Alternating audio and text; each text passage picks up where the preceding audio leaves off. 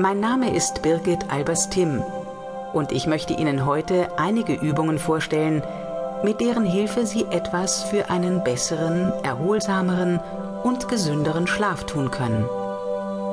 Wir haben diese CD bewusst einfach besser schlafen genannt, denn es handelt sich tatsächlich um sehr einfache Übungen, mit denen Sie sich selbst einen besseren Schlaf schenken können.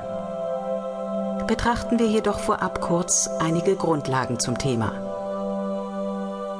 Für viele Menschen ist der Schlaf in unserer heutigen Zeit ein großes Problem. Schlafprobleme nehmen zu, erklärt der Leiter des Schlafmedizinischen Zentrums in Regensburg, Professor Jürgen Zuley. Am weitesten verbreitet sind Einschlaf- und Durchschlafstörungen. Oft sind die Erwartungen an den Schlaf aber auch zu groß. Professor Zuley betont, dass nächtliches Aufwachen vollkommen normal ist. Kein Mensch schläft nachts durch. Ebenso ist gelegentliche Schlaflosigkeit eine normale und harmlose Erscheinung und in der Regel auf vorübergehende Überlastungen im Alltag zurückzuführen. Es gibt aber auch eine Reihe von medizinischen Gründen für die verschiedenen Arten von Schlafproblemen.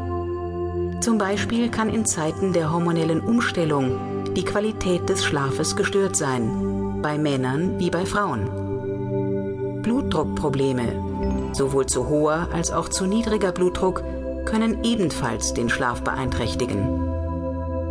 Selbstverständlich müssen bei länger anhaltenden Schlafproblemen die möglichen Ursachen von einem Arzt abgeklärt werden. Liegen aber keine medizinischen Ursachen vor, sollte jeder Betroffene auf die Suche nach den individuellen Ursachen seiner Schlafstörungen gehen. Oft spielen die Schlafbedingungen eine Rolle. Wie ist die Beschaffenheit des Bettes?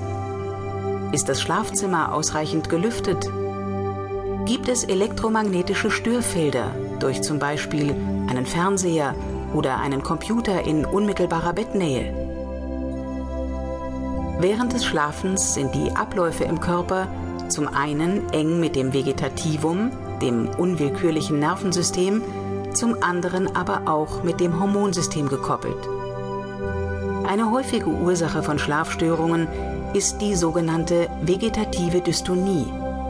Das ist ein länger andauerndes Ungleichgewicht zwischen Anspannung und Entspannung. Das Vegetativum ist unser unwillkürliches Nervensystem. Wir können es also nicht über unseren Willen steuern. Es regelt unter anderem den Herzschlag, den Blutdruck und die Darmaktivitäten.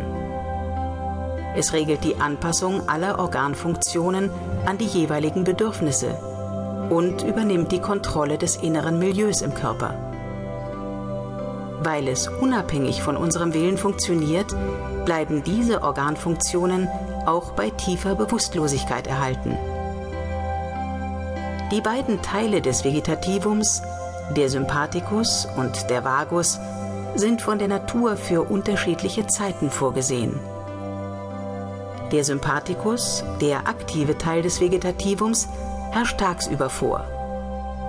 Am Tag brauchen wir Aktivität, Energie und Ausdauer, um den Anforderungen des Alltags zu begegnen.